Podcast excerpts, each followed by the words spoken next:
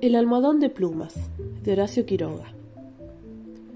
Su luna de miel fue un largo escalofrío, rubia, angelical y tímida. El carácter duro de su marido heló sus sonadas niñerías de novia. Ella lo quería mucho. Sin embargo, aunque a veces con un ligero estremecimiento, cuando volviendo de noche juntos por la calle, echaba una furtiva mirada a la alta estatura de Jordán, mudo desde hacía una hora. Él por su parte la amaba profundamente, sin darlo a conocer. Durante tres meses se habían casado en abril. Vivieron una dicha especial. Sin duda, hubiera ella deseado menos severidad en ese rígido cielo de amor, más expansiva en cauta ternura, pero el impasible semblante de su marido la contenía siempre. La casa en que vivían influía no poco en sus estremecimientos. La blancura del patio silencioso, frisos, columnas y estatuas de mármol, producía una otoñal impresión de palacio encantado. Dentro, el brillo glacial del estuco, sin el más leve rasguño en las altas paredes, afirmaba aquella sensación de desapacible frío. Al cruzar de una pieza a otra, los pasos hallaban eco en toda la calza, como si un largo abandono hubiera sensibilizado su resonancia. En ese extraño nido de amor, Alicia pasó todo el otoño, había concluido, no obstante, por echar en velo sobre sus antiguos sueños, y aún vivía dormida en la casa hostil, sin querer pensar en nada hasta que llegaba su marido. No es raro que adelgazara. Tuvo un ligero ataque de influenza, que se arrastró insidiosamente días y días. Alicia no se reponía nunca. Al fin, una tarde pudo salir al jardín, apoyada en el brazo de su marido.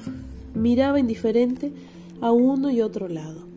De pronto Jordán, con honda ternura, le pasó muy lento la mano por la cabeza, y Alicia rompió enseguida en, sollozos, echándole los brazos al cuello. Lloró largamente, todo su espanto callado, redoblando el llanto a la más leve caricia de Jordán. Luego los sollozos fueron retardándose, y aún quedó rato largo escondida en su cuello, sin moverse ni pronunciar una palabra. Fue ese el último día que Alicia estuvo levantada. Al día siguiente amaneció desvanecida. El médico de Jordán la examinó con su suma atención, ordenándole calma y descanso absoluto. No sé, le dijo Jordán en la puerta de la calle. Tiene una gran debilidad que no me explico, y sin vómitos, nada. Si mañana se despierta como hoy, llámeme enseguida. Al día siguiente, Alicia amaneció peor. Hubo consulta, constándose una anemia de marcha agudísima, del todo inexplicable. Alicia no tuvo más desmayos, pero se iba visiblemente a la muerte. Todo el día el dormitorio estaba con las luces encendidas y en pleno silencio. Pasábanse horas sin que se oyera el menor ruido. Alicia dormitaba. Jordán vivía casi en la sala también con toda la luz encendida. Paseábase sin cesar de un extremo a otro con incansable obstinación. La alfombra ahogaba sus pasos. A ratos entraba en el dormitorio y proseguía su mudo vaivén a lo largo de la cama, deteniéndose un instante en cada extremo a mirar a su mujer. Pronto Alicia comenzó a tener alucinaciones confusas y flotantes al principio, y que descendieron luego al ras del suelo. La joven, con los ojos desmesuradamente abiertos, no hacía sino mirar la alfombra a uno y otro lado del respaldo de la cama. Una noche quedó de repente con los ojos fijos. Al rato abrió la boca para gritar y sus narices y labios se perlaron de sudor. Jordán, Jordán, clamó rígida de espanto, sin dejar de mirar la alfombra. Jordán corrió al dormitorio, y al verlo aparecer, Alicia lanzó un alarido de horror. Soy yo, Alicia, soy yo. Alicia lo miró con extravío, miró la alfombra, volvió a mirarlo y después de largo rato de estupefacta confrontación volvió en sí.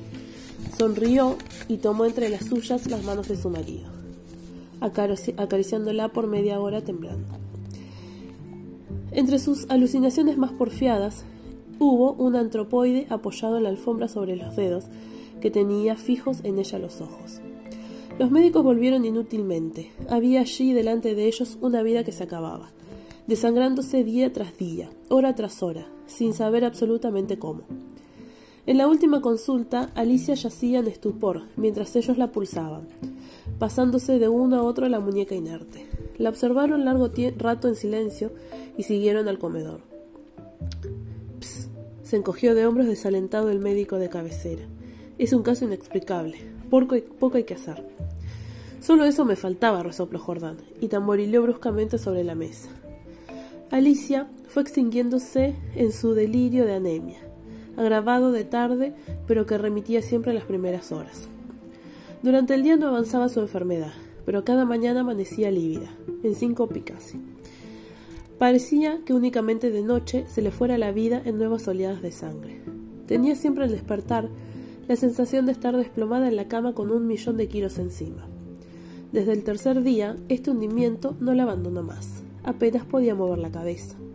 No quiso que le tocaran la cama, ni aun que le arreglaran el almohadón. Sus terrores crepusculares avanzaban ahora en forma de monstruos que se le arrastraban hasta la cama y trepaban dificultosamente por la colcha. Perdió luego el conocimiento. Los dos días finales deliró sin cesar a media voz. Las luces continuaban fúnebres encendidas en el dormitorio y en la sala. En el silencio agónico de la casa no se oía más que el delirio monótono que salía de la cama y el sordo retumbo de los eternos pasos de Jordán. Alicia murió por fin. La sirvienta, cuando entró después de deshacer la cama, sola ya, miró un rato extrañada el almohadón. Señor, llamó a Jordán en voz baja. En el almohadón hay manchas que parecen sangre. Jordán se acercó rápidamente y se dobló sobre aquel. En efecto, sobre la funda, a ambos lados del hueco que había dejado la cabeza de Alicia, se veían manchitas oscuras. Parecen picaduras, murmuró la sirvienta, después de un rato de insómbil observación. Levántelo a la luz, le dijo Jordán. La sirvienta lo levantó, pero enseguida lo dejó caer y se quedó mirando a aquel lívido y temblando. Sin saber por qué, Jordán sintió que los cabellos se le erizaban. ¿Qué hay? murmuró con la voz ronca. Pesa mucho, articuló la sirvienta, sin dejar de temblar. Jordán lo levantó, pesaba extraordinariamente. Salieron con él y sobre la mesa del comedor Jordán cortó funda y envoltura de un tajo. Las plumas superiores volaron, y la sirvienta de un grito de horror, con toda la boca abierta llevándose las manos crispadas a los bandos. Sobre el fondo, entre las plumas, moviéndose lentamente las patas velludas, había un animal monstruoso, una bola viviente y viscosa. Estaba tan hinchado que apenas se le pronunciaba la boca.